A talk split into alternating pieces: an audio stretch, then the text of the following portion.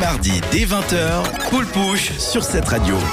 Cette semaine, je me suis dit qu'il est grand temps de vous parler du Roi de la Vanne. Cette mini-série humoristique produite par Canal est un vrai kiff. Kiff plutôt, hein. Humour euh, décapant de Guillermo. Je sais pas si vous connaissez euh, cet humoriste belge. De nom, en tout cas, j'ai déjà entendu. Alors, euh, c'est c'est quelqu'un qui, qui fait un humour euh, qui, voilà, qui sort euh, des sentiers battus. Donc, en fait, c'est une série qui retrace les aléas d'un comique qui fait euh, des chroniques pour la télévision. Donc, franchement, c'est- très différent. Vous avez la possibilité d'écouter ça et de regarder ça sur, euh, YouTube. C'est simplement des petits épisodes de, de 3 minutes. En fait, c'est basé sur une, vie fictive dans des, des premiers épisodes. Euh, Il y avait Garou en plateau et après. Apparemment, Garou est un petit peu énervé contre lui et lui envoie des, des messages d'insultes avec sa mère qui veut le rencontrer. Ah oui, oui, C'est- j'ai voilà, vu ça, oui, c'était- c'est et franchement ça ça a, à conseiller. C'est pas mal. C'est le vrai Garou qui a participé à ça en fait. Alors on voit pas Garou en fait. donc, euh, D'accord, ok. voilà, ils ont eu un Garou à, à moindre coût. Mais euh, par contre, il y a- il y, a quelques célébrités qui, qui sont dedans. Également, euh, une série que vous connaissez peut-être, Serge Mito. Ça vous oui, dit quelque chose? ouais, ouais, je la trouve excellente. Serge Mito, c'est une série qui, bah, qui en fait qui a, qui a commencé euh, dans Bloqué avec Oresan, où au départ il était simplement sur le canapé de temps en temps pour occuper Oresan et, et Gringe, et il disait n'importe quoi. En fait, si on est euh, suivi une série euh, tournée autour de, de Serge Mito, donc Serge Mito, c'est quelqu'un qui, qui s'invente une vie. Donc ça, euh, je pense que ça c'est quand même, c'est quand même plus connu, Serge Mito. Il a une ima- imagination débordante. Voilà, une créativité qui, qui sort du commun, la plus grande créativité de Paname. Et en fait, là, moi, ce que je peux vous conseiller de voir, c'est la véritable histoire de Serge Mito. C'est à peu près 20 minutes que vous pouvez aussi retrouver sur YouTube. Et en gros, bah, c'est un peu voilà les, les tournages et il y a encore deux trois vannes et ça sort, euh, ça sort euh, du quotidien. Euh, il y avait aussi quelque chose, je me suis dit que ça pourrait vous intéresser. Il y a Obama qui a dit les musiques qui lui ont plu lors de l'année 2017, également les, livres, tout ce qui lui a plu. Donc ça, vous pouvez tout retrouver. Il parle d'artistes bien divers, notamment Chance the Rapper, Camilla Cabello, enfin vraiment des, des goûts euh, DJ Khaled. Vraiment, il y a, y a de tout dans, dans, dans ces... Dans Dans ses goûts musicaux, de- dans ancien président. Voilà, quand même. Et il y a aussi euh, des livres, notamment The Power by euh, Naomi Alderman.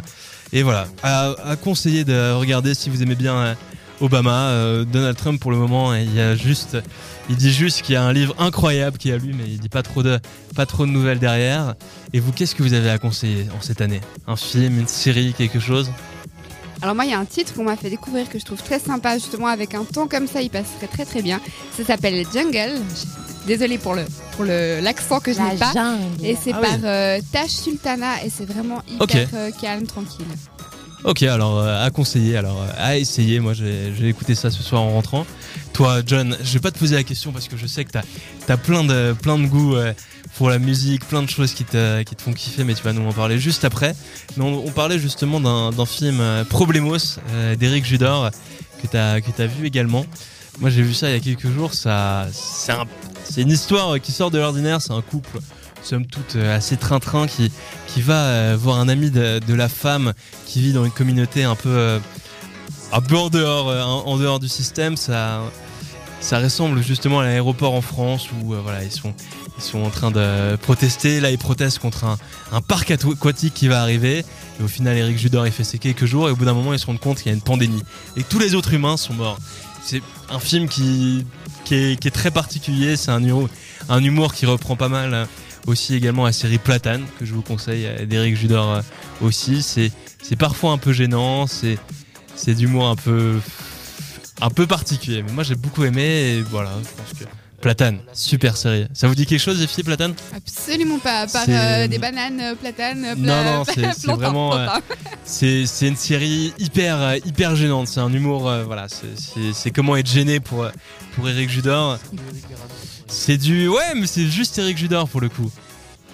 Céline tu, tu voulais dire quelque chose? Euh, oui, qu'on oui. n'entend pas John c'est ça que tu voulais dire?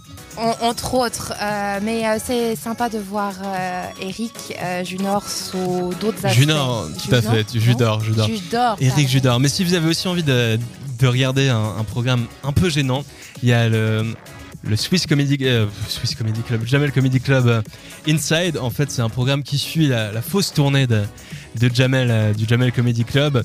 Et c'est très très gênant. À un moment, il y a, il y a un handicapé qui, qui vient et qui est amoureux d'Amel, euh, Amen, euh, Amel, qui est de l'équipe et elle veut pas l'embrasser. Enfin, il y a Fabrice Eboué un, enterrement qui, qui fait un sketch et, euh, et un autre. Thomas Njijol qui lui essaye de choper la, la, sœur du, du mort qui est, qui est chinois, qui est, aussi dans, dans le programme. Enfin, c'est très très gênant. Moi, ça m'avait fait beaucoup rire. Donc voilà, plein de doses d'humour en, ce début d'année. Il fait pas très beau. Vous avez peut-être pas un compte Netflix, donc il y a d'autres moyens de profiter à bon prix.